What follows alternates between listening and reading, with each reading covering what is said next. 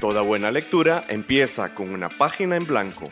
Página Cero, un podcast con recomendaciones de lectura, entrevistas, novedades y, mucha, pasión, por los libros. ¿Te animás a pasar la página?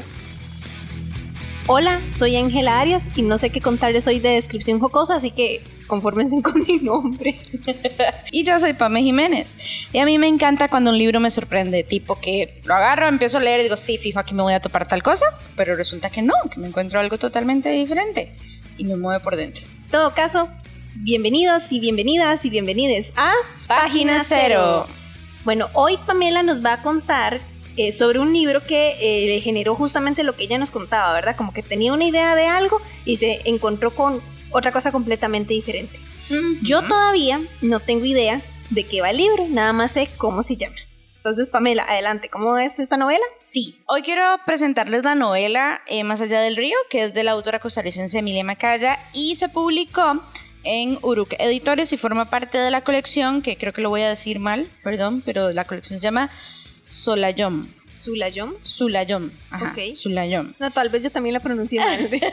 Siempre pronunciamos las cosas mal. Sí, lo siento. Eh, Leemos, parece que no hablamos. Exacto, totalmente. y para darles una probadita, quiero que Ángel nos lea el pedacito que está en la contraportada. A ver. Muy bien. Así. Esta novela comparte características de novela histórica, policíaca, fantástica y de amor con una calidad literaria que sostiene al lector en permanente interés. ¿Qué te parece? Y me tiene un poquito intrigada con la parte de fantástica y policíaca. Y fantástica y de amor, yo no, o sea, hay de todo un poco. Sí, yo, yo, creo que yo iba a caer porque ya como he dicho varias veces, a mí mi género favorito es la fantasía. Estoy intrigada en esa parte porque te voy a ser sincera, mi idea era haber leído ya el libro Sí, es cierto, pero no, no, lo he logrado. el tiempo, la vida. Entonces empecé a leerlo y francamente no había visto que tenía algo de fantasía. Y todavía no he llegado a la parte que tiene fantasía porque la verdad es que tampoco le he avanzado demasiado. No te la voy a decir tampoco, pero voy a comentarles algo como que tiene que ver más adelante. Pero para empezar, vamos a hacer una pausa chiquita para conocer un poquito más a la autora. ¿Qué les parece? Ella es Emilia Macaya. En Tiquicia se siembran buenas letras y es hora de recoger la cosecha.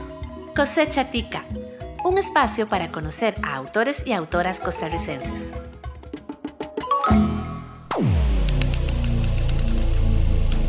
Porque todas estas letras vienen de alguna parte y de alguna mente. Conoce de dónde, conoce de quién. Paréntesis. En el paréntesis de hoy. Escritora, investigadora, docente y feminista estos son algunos de los muchos roles de la autora costarricense Emilia Macaya. Es doctora en literatura y miembro de número de la Academia Costarricense de la Lengua. Sus investigaciones y estudios se han vinculado con la literatura femenina y las letras hispanoamericanas. Tanto sus producciones narrativas como de ensayo han sido galardonadas. Por ejemplo, su libro y primer libro publicado, La sombra en el espejo, Obtuvo el premio Áncora 1987-1988. Más allá del río, publicada en 2020, fue una de las ganadoras del Premio Nacional Aquileo Echeverría en la categoría de novela. En este texto te encontrarás con la Costa Rica de los años 1800. Doña Mariquita, personaje principal de la novela, es una mujer viuda de un hombre que fue importante durante la campaña nacional y la lucha contra los filibusteros. Empeñada en conocer las razones por las que su esposo fue fusilado, doña Mariquita contrata los servicios de un peculiar inspector, Julio Espada. Es así como comienza nuestro viaje en el tiempo. ¿Qué fue lo que llevó a la autora a escoger este periodo de la historia para desarrollar su novela? Esto fue lo que Emilia Macaya respondió durante el festival Hablemos de Libros de la Librería Internacional. En cuanto a elaboración de la novela hubo mucha investigación, años de investigación, unas historias que yo guardaba en la memoria muy anecdóticas que me hicieron pensar que esa época podía ser interesante porque primero era poco lo que se había escrito y luego me llamaba la atención que había como un marco de gloria nacional, con toda razón, alrededor de la gesta de 1856. pero se hablaba, como decía yo, de los prohombres. En tanto se dejaba de lado liminarmente, o sea, se dejaba en los límites la participación de las mujeres y la participación de las personas que no necesariamente ocuparon los puestos protagónicos y que en muchos sentidos llevan la peor parte en todos estos conflictos y no se llevan la gloria, porque son los que permanecen olvidados o bien silenciados y no tienen derecho ni a la gloria ni al recuerdo. Eso me preocupaba muchísimo. De manera que con todo esto funcionando en mi mente y sobre todo teniendo en cuenta algo que yo no he podido dejar de lado nunca en mi vida, que es la participación de las mujeres en todos los hechos relevantes. En una oportunidad alguien decía, si las mujeres tuviéramos mayor participación, las guerras serían menos, porque no es lo mismo una madre que manda un hijo a la guerra que un padre que manda un hijo a la guerra. Generalmente hay un poco más de objetividad en esa idea de gloria compartida desde la masculinidad frente a esa mujer que tiene que ver cómo su hijo sale de la casa, sabiéndolo carne de su carne y sangre de su sangre. Y muchas veces las mujeres somos las olvidadas en el mundo y las olvidadas en estos conflictos. Eso era lo que yo me preguntaba, ¿qué había pasado con todos estos seres anónimos, silenciados, y por eso, junto a la investigación de la historia oficial a propósito del 56, me interesé muchísimo porque comenzaba en ese momento también lo que se llamaba la historia y las mentalidades, la pequeña historia, que era la vida cotidiana, la vida cotidiana que está tras los hechos históricos, pero que es importantísima. Y aquí hay investigadores maravillosos en eso, no menciono ninguno porque querría mencionarlos a, todas y a todos. Pero hay maravillas de libros en lo que ha sido la historia de las mentalidades, la pequeña historia, sobre todo del siglo XIX y del siglo XX.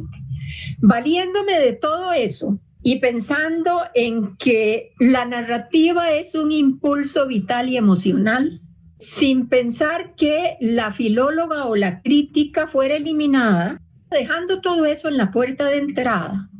Y después de elaborar el plan de la novela, me dejé llevar vital y existencialmente. Yo creo que es de las cosas más emocionales, vivenciales e instintivas que he hecho. Dejarme arrastrar por lo que la investigación me había llevado a comprobar, por lo que llevaba en el alma como dolores, como ansiedades, como experiencias compartidas y dejar salir la novela en cuestión. Escuchás Página Cero, una producción sociocultural y educativa sin ánimos de lucro. Todo el material empleado, como música, libros, extractos de audios y demás, se utiliza con propósitos de comentario, crítica, educación e investigación. Bueno, después de conocer un poquito sobre la autora y la trama de la novela Más allá del río, les quiero contar cómo fue mi lectura. Mm, vamos a ver. Algo que la autora decía en el audio que escuchamos hace un ratito es tomar de pretexto la gran historia para contar la pequeña historia. ¿Ok? En este caso, la gran historia es la Costa Rica después de la campaña nacional y la lucha 1856. con... Exacto, y la lucha con los filibusteros. Es como ese periodo histórico. ¿ok? Y nos presentan a esta señora, doña Mariquita, que by the way, yo quiero ser como ella cuando sea grande porque, wow, que está tratando de averiguar la verdad sobre eh, la muerte o las razones por las cuales su esposo fue fusilado. A vos te dicen eso y vos qué decís, fijo va a ser un libro hiperpolítico. Hiperhistórico, pensaría yo. Hiperhistórico también, pero yo, y yo, yo lo pensaba como fijo va a ser como las, las luchas de poder en las esferas, tal. Pero en realidad me topé con otra cosa. Vamos a ver, sí esferas de poder, pero no desde lo político, sino más desde lo cotidiano. Y eso fue lo que me llamó la atención. Y es a donde la autora habla sobre la pequeña historia, que justamente es cómo las personas involucradas en un hecho histórico en el día a día, ¿verdad? Vivieron esa época. ¿ok? Entonces, me parece que la autora nos, nos va narrando esta historia, ¿verdad? Del proceso de investigación de Julio Espada y cómo va como encontrando por allá y por acá información y tal. Pero entre eso nos da unas pequeñas narraciones qué sé yo, como en el mercado, una conversación en una farmacia. Entonces es súper bonito porque vos perfectamente te puedes ir eh, imaginando la Costa Rica de esa época, ¿verdad? Entonces tiene como esa parte muy chiva y muy, ¿verdad? Humana, por decirlo así, de, de esa parte de la historia. Pero además tiene toda una, todo un tema de las, las esferas de poder, como te decía, en lo público y en lo privado. Porque, primero, el chisme a mí no me gusta, pero me entretiene. Esta novela tiene una chismes que yo paso así como, ¿cómo así? Este con fulanita y sutanito con sutanito. Ah, o sea, maravilloso. Esa parte yo pasé así como, wow, cuéntamelo todo. Y es muy chiva porque en todo este proceso la luna está muy presente, la luna, la, la noche, y es algo que quiero que toquemos más adelante, pero está toda esta parte de chisme histórico costarricense que mira, yo agradecida. Súper entretenida esa parte. Eh, Doña Mariquita ahí tiene sus cosas por ahí, necesariamente con su esposo, o sea, una cosa maravillosa. Esa parte de chisme en esferas de poder, porque al fin y al cabo ella es una mujer ¿verdad? Ese personaje es una mujer que está dentro de la esfera más alta de la clase costarricense, pues ahí tiene sus sus chascos de vida amorosa. Y es a donde viene un poco lo de novela romántica y tal. Pero además se muestran los roles de la época en cuanto a lo femenino y lo masculino. Vamos a ver, aquí a la mujer se le presenta como el pilar familiar, el soporte, la que toma la decisión a nivel privado. ¿Verdad? La que protege a su grupo nuclear, a la gente que le mueve y, a la que le interesa, ¿verdad? Y, y, es la que es capaz de ocultar ciertas verdades con tal de no enfrentar la culpa. La culpa, el, el señalamiento social, la, ¿verdad? Eh, afrontar lo que la gente le, le, le vaya a decir por X o Y situación, ¿ok? Y luego, de contraparte, tenemos a lo masculino, que está reflejado en hombres, en su mayoría, bueno, en algunos casos hombres con posiciones de poder ante lo público, tanto en decisiones políticas como en las decisiones como voceros, por decirlo así, de la decisión privada. Me explico, como yo mujer, discutimos esto y llegamos a este acuerdo por liderazgo de la mujer dentro de la casa, pero el que lo dice en la afuera es el hombre. O para mantener apariencia. Exacto, y además el que protege esa decisión, ¿verdad? Es el hombre. El que la cuerpa, porque sin, supongo que sin el apoyo del hombre entonces no corre la... Sí, y en algunos casos doña Mariquita tiene la, la fuerza ah, para en lo público decir, ah, ah, ah, no, no, no, usted se va a ir de aquí. Me explico, tiene como esta poderío de enfrentar al hombre en lo público. Entonces es súper fuerte de nuevo el hombre es como más la imagen pública, ¿verdad? Es el responsable, ¿verdad? De mantener en todo al esplendor a la familia, cuando al interno se nota que no es tan así, ¿verdad? Y además, digo, pueden ustedes estar escuchando esto y dicen, pues eso no se diferencia muchísimo a la Costa Rica de ahorita, ¿verdad? Lamentablemente. Lamentablemente. Pero a lo masculino también se relaciona con estas personas que no pueden hablar de sus sentimientos en lo público, ¿verdad? Estos hombres que no pueden decir sus sentimientos en voz alta, ¿verdad? Entonces es una representación, una radiografía, por así decirlo, de la Costa Rica de esa época, que además se basa muchísimo en la investigación, porque la autora hizo una investigación súper amplia de todo el tema de la campaña nacional y cómo fue socialmente esa época. Otro de los elementos de los que habla y me parecieron súper interesantes es el tema de la vejez. ¿Cómo se puede tomar la vejez un hombre o una mujer? ¿Verdad? Ese momento en la época de, de un ser humano en donde reflexiona muchísimo sobre si tomé o no buenas decisiones, si disfruté o no al 100 esa situación o ese evento que sucedió, o hasta qué punto estamos completamente, ¿cómo se dice?, amarrados o se me fue la palabra.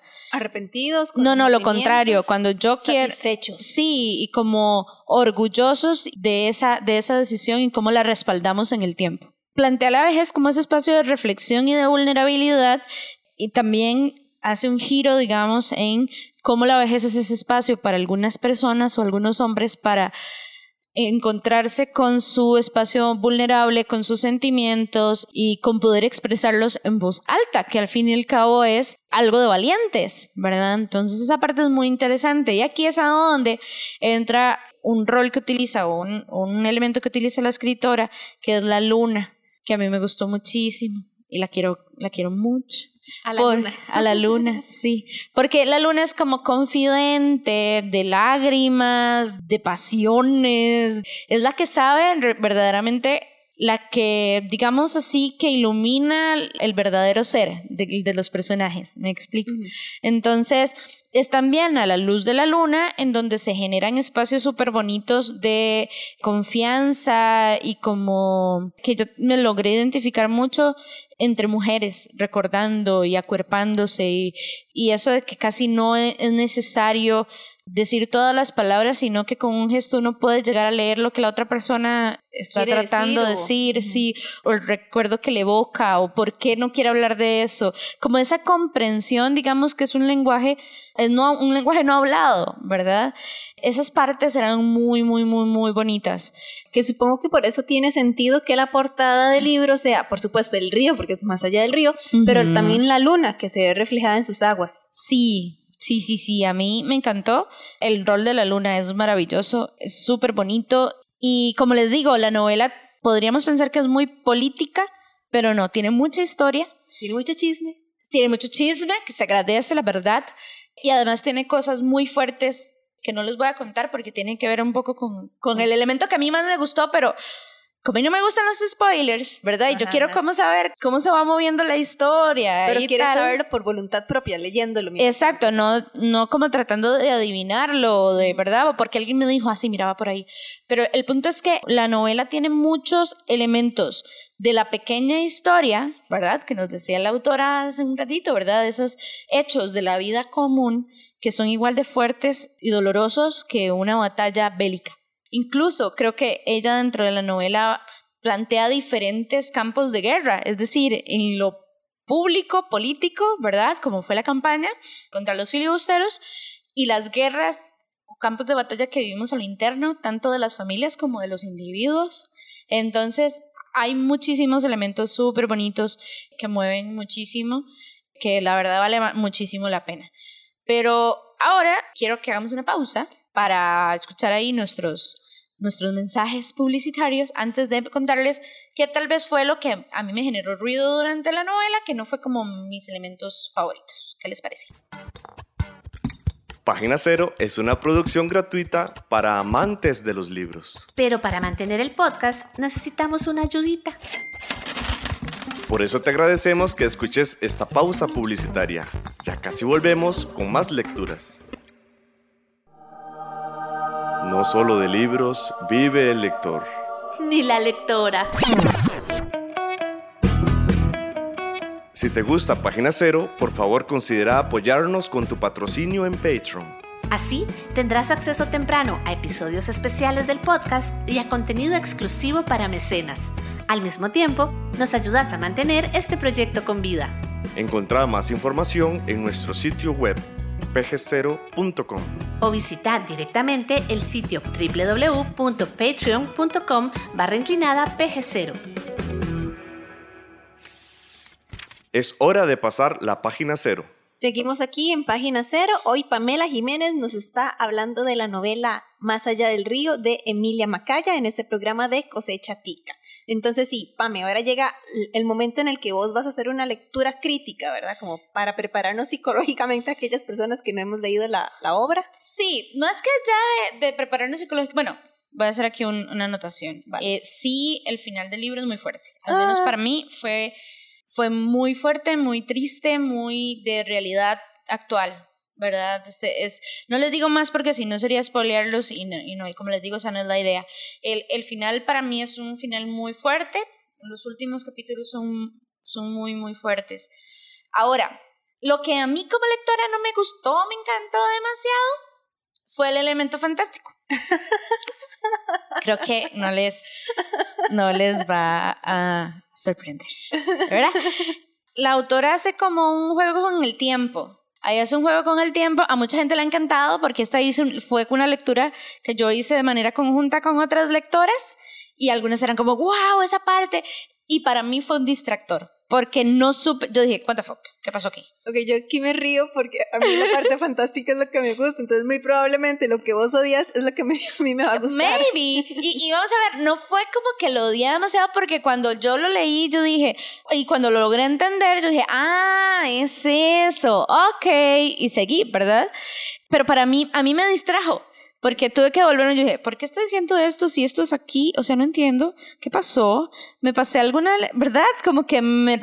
Pero la verdad, más allá de que si para mí fue un distractor o no, me parece muy valiente de la autora agregar ese elemento dentro de una historia así. Me pareció súper, súper, súper chiva, digamos, el poder ella de incluirlo y que si uno se pone a leer la novela, digamos, ya luego cuando se siente y dice, mmm, ¿qué me pareció? Pues sí tiene sentido. No, pero ahí hubo algo así como que ese fue el único elemento como distractor que tuve, pero por lo demás, la novela me encantó.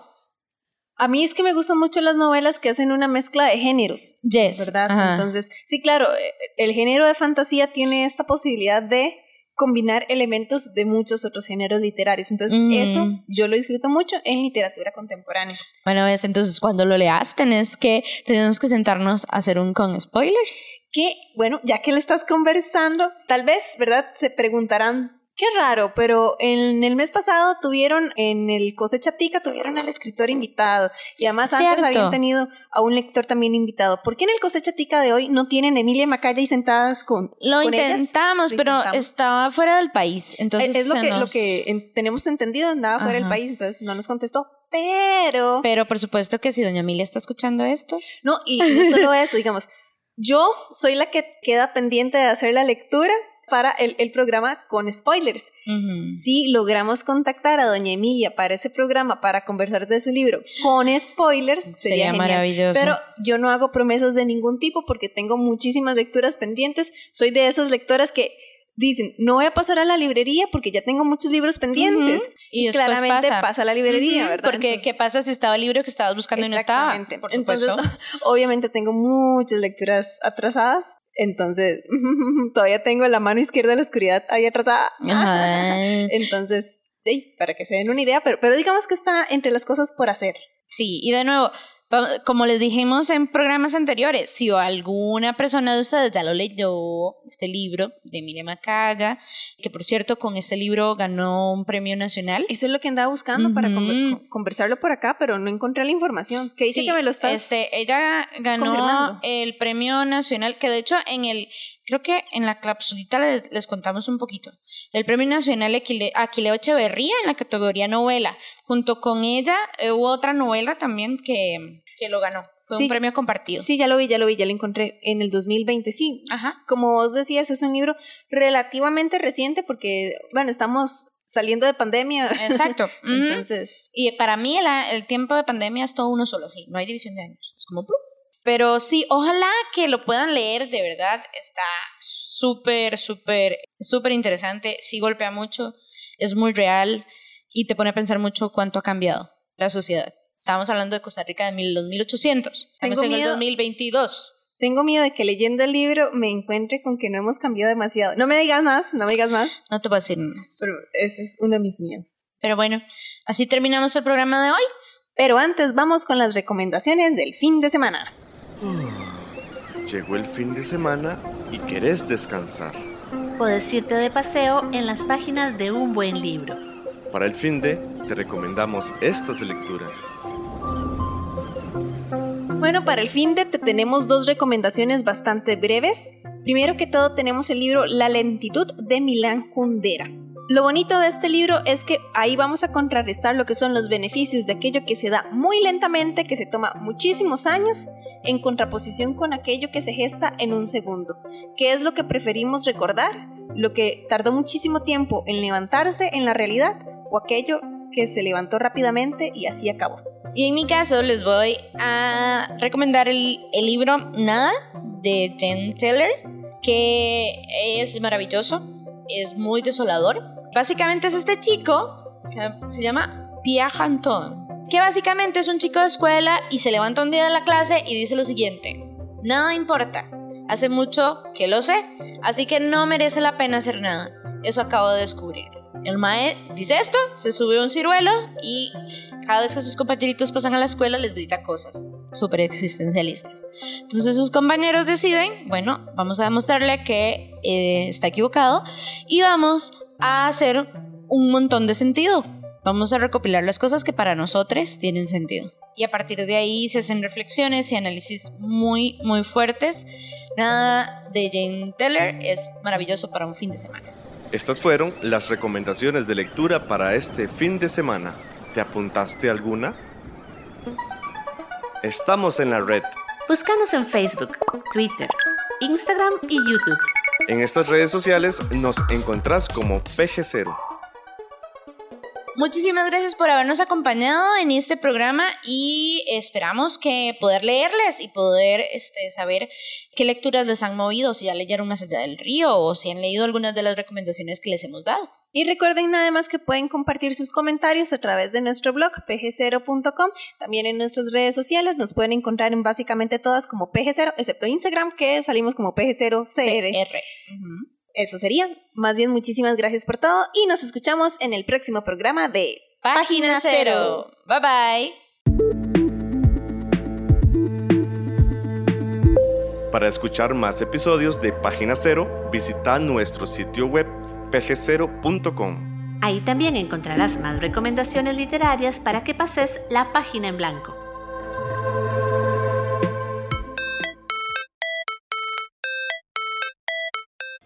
Producción participaron Sadie Salas, Manuel Zumbado. Carol Ríos Cortés. Y Esteban Zúñiga. en locución Página Cero es una producción de Pamela Jiménez.